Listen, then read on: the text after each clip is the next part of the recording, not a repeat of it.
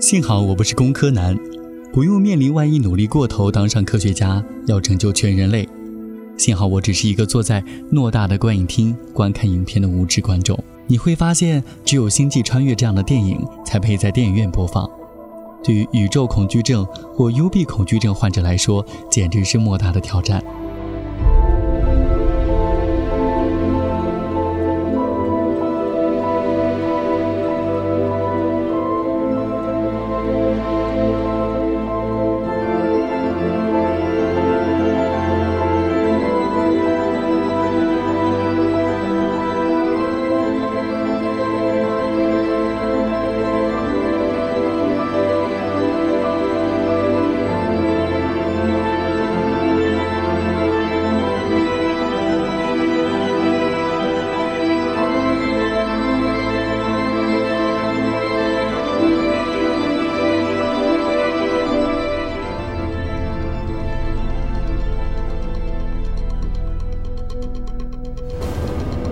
四周一片漆黑，只有一艘飞船缓缓前行，鸦雀无声，大家都屏住呼吸，好像喘口粗气就会吹走一个星系。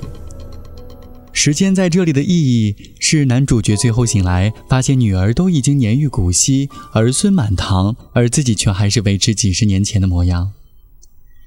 我压根儿不知道什么牛顿第几定律，对虫洞更是毫不感冒。但是穿越看起来总是很洋气的样子。他不是从现代穿越回清朝，在清朝当上什么阿哥格格，而是实打实的写了一堆枯燥的代码。你竟然觉得很有趣？生活大爆炸这样的节目，总还是要有一个感情线，而《星际穿越》里的父女情让感觉似曾相识。寂静岭的最后一句台词，你知道吗？妈妈是女儿的上帝，而这里，上帝又变成了男人的形象。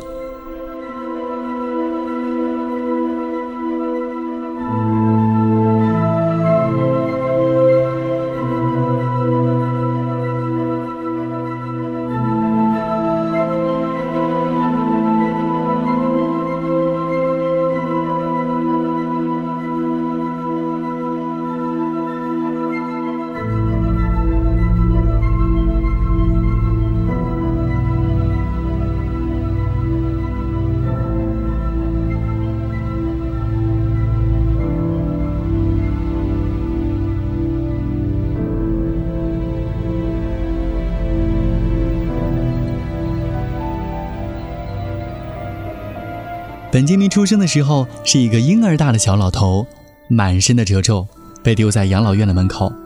七岁那年，本杰明已经长成了七岁大的小老头，身体老成，思想却稚嫩，心智和七岁的孩子没什么差别。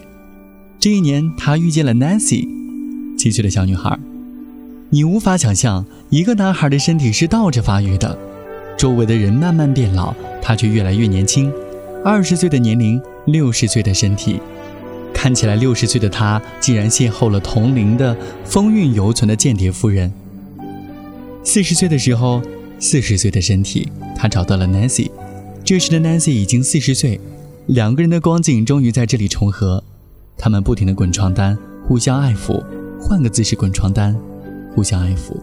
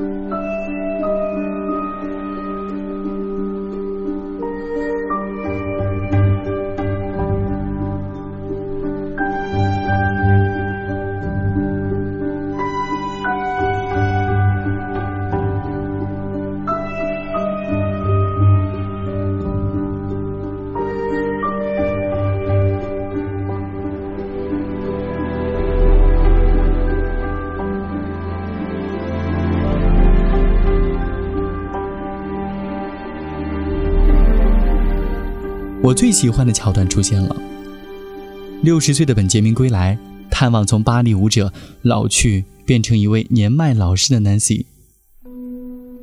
本杰明的扮演者布拉德·皮特在拍摄的时候已经四十五岁。当他以十八岁的面貌出现的时候，你真的会惊叹好莱坞的化妆技术还有特效团队。傍晚，夕阳照了一个斜角，投射进走廊。本杰明真的像一个刚刚进入社会的少年，看着自己心爱的女人站在自己面前。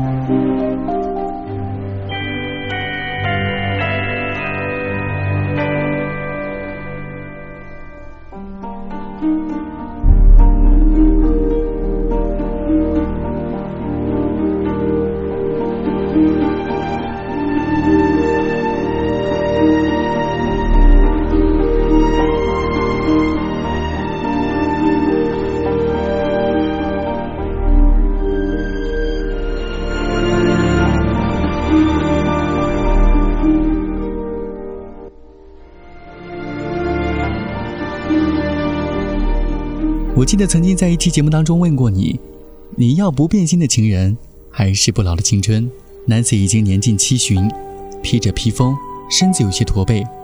本杰明已经变成了一个患了老年痴呆症的五岁孩童。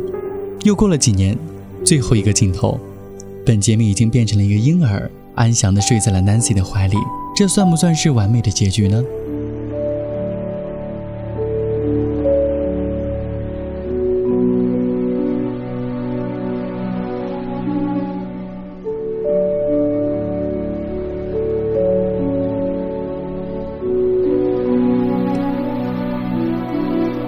探索频道会告诉你，时间的一种存在形式是生命的起源。NASA 会告诉你，他们刚刚在天鹅系发现了一个类地球行星，但是距离地球着实有点远。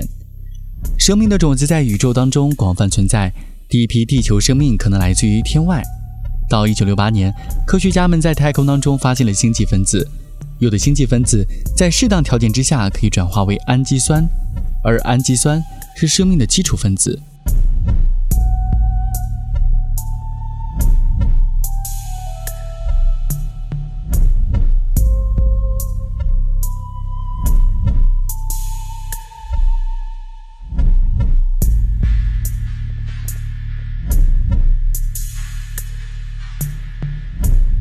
无论是从细菌到单细胞，还是从猴子到喜欢用蜜蜡脱毛的人类，那漫长的时间压根儿和咱们没有多大关系，因为我们不曾经历。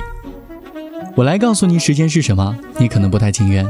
时间恰恰是你不喜欢看的《小时代》，竟然都已经拍了四部，《仙剑奇侠传》都已经开拍十年，何老师的《栀子花开》都唱了十年，春晚上的《千手观音》都拜过十年。